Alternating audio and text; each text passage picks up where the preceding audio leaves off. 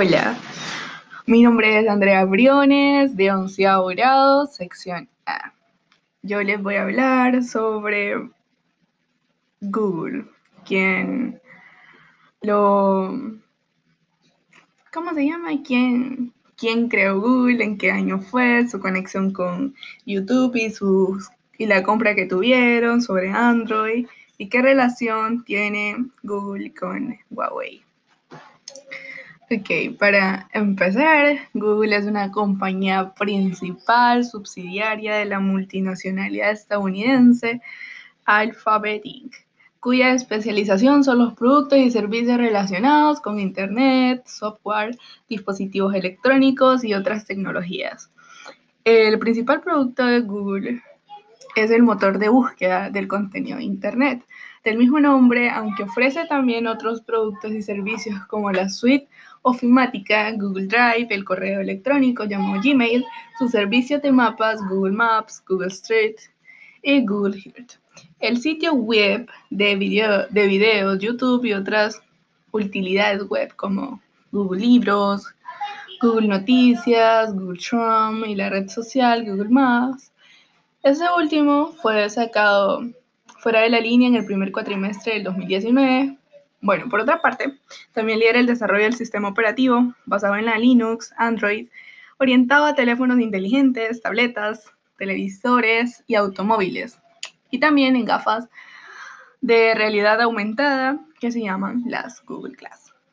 Como miles de servicios y centros de datos presentes en todo el mundo, Google es capaz de procesar más de mil millones de peticiones de búsqueda diarias y su motor de búsqueda es el sitio web más visitado a nivel, a nivel nacional y mundial, tal como muestra el ranking web internacional. La empresa ha sido criticada por el colaborador con determinados países en la censura de Internet con el afán de expandirse comercialmente en ellos y por la infracción reiterada de derechos de autor. Google se fundó el 4 de septiembre de 1998 por Sergey Brin. Él es un empresario informático teórico ruso estadounidense que junto a Larry Peck fundó Google. El conjunto Brin y Peck aún mantiene el control de un 16% de la compañía. Es a su vez una de las personas más ricas del mundo con una fortuna personal estimada en 55.1 miles de millones de dólares. Ahora, Larry Pack es un informático y empresario estadounidense, em, creador junto a Brin de Google. Se le considera la décima persona más rica del mundo con una fortuna alrededor de los 54,7 millones y millones de dólares. Actualmente se desempeña como CEO de la compañía Alphabet una gigante empresa que engloba a Google y otras empresas de su ámbito. Bueno, Brin conoció a Larry durante una jornada de orientación para nuevos estudiantes en la Universidad de Stanford, aunque, única, aunque inicialmente chocaron, no tardaron en conectar y comenzaron a compartir las ideas.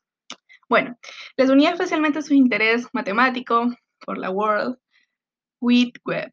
Fruto de esta unión nacería en 1996 Rock, el buscador predecedor de Google. El proyecto creció rápidamente y se dieron cuenta de que había creado un magnífico motor de búsqueda que aplicara a la web con excelentes resultados. Eh, el 23 de octubre del año 2000, en la intención de autofinanciar Google, Bring y P crearon Google AdWords, que más tarde, en 2019, pasó a llamarse Google Ads. Esta es actualmente una de las mayores plataformas del mundo de publicidad online y la primera fuente de ingresos de la compañía. El 10 de agosto de 2015 fue escogido como nuevo presidente de Alphabet Inc., fundada con el mismo día después de reorganizar de Google, de donde estaba a cargo de Google X. Bueno, ahora vamos a pasar con YouTube y su compra.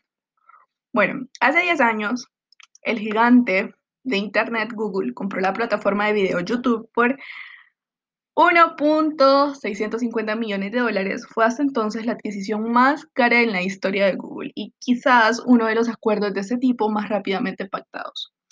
El acuerdo de adquisición se fraguó en un restaurante situado en el borde de una carretera. Todo debería ser discreto y no llamar la atención. El negocio se remató a fin de semana, el octubre del 2006. Todo ocurrió en menos de 72 horas. Desde las primeras convenciones sobre la adquisición hasta el anuncio tras el cierre de la bolsa el lunes.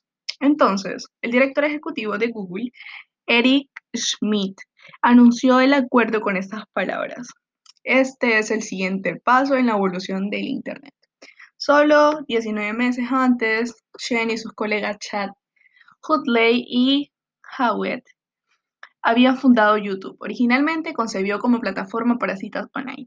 La idea fue que la gente se presentara con videos cortos, dijo Chen. Sin embargo, como cinco días después, nadie se había registrado. El servicio se abrió a todo tipo de videos. Así comenzaron a llegar estos tiernos videos de gatitos y todo lo demás. Después de unos problemas iniciales, el éxito llegó rápidamente. Año y medio más tarde, YouTube registró unos 100 millones de descargas de videos al día. Em, vamos a hablar también sobre las Box. Son un nuevo tipo de computadoras que están diseñadas para ayudarles a realizar las tareas de manera más rápida y sencillas. Ejecutan el sistema operativo Strum, que tiene el almacenamiento en la nube, mejores elementos de Google integrados y múltiples niveles de seguridad. Android también. Android es un sistema operativo móvil basado en el núcleo Linux y otros softwares de código abierto. Fue diseñado para dispositivos móviles con pantalla táctil, como teléfonos inteligentes, tabletas, iPads, relojes inteligentes, automóviles con otros sistemas a través de Android, Android Auto, al igual que las automóviles en el sistema Android Automotive y televisores Leanback. Eh, inicialmente fue desarrollado por Android Inc., que adquirió Google en 2005.